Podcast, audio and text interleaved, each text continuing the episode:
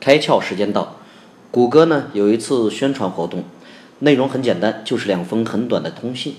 故事可以概括为：小女孩凯蒂用蜡笔写信给谷歌，为爸爸请假，然后爸爸的上司呢就回信同意了。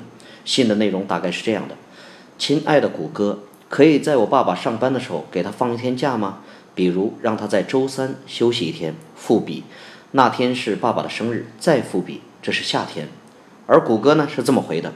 亲爱的 Kitty，鉴于他的生日已快到来，以及我们也意识到了在夏天挑个周三休息一下的重要性，我们决定呢，让他在七月的第一周休假一个星期。这个童话般的故事内容充满正能量，瞬间攻陷人们内心柔软的那部分。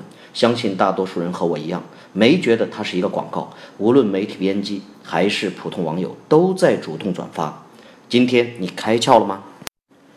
更多节目，请扫描封面二维码，关注公众号“开窍”，和更多小伙伴一起来听故事、开脑洞。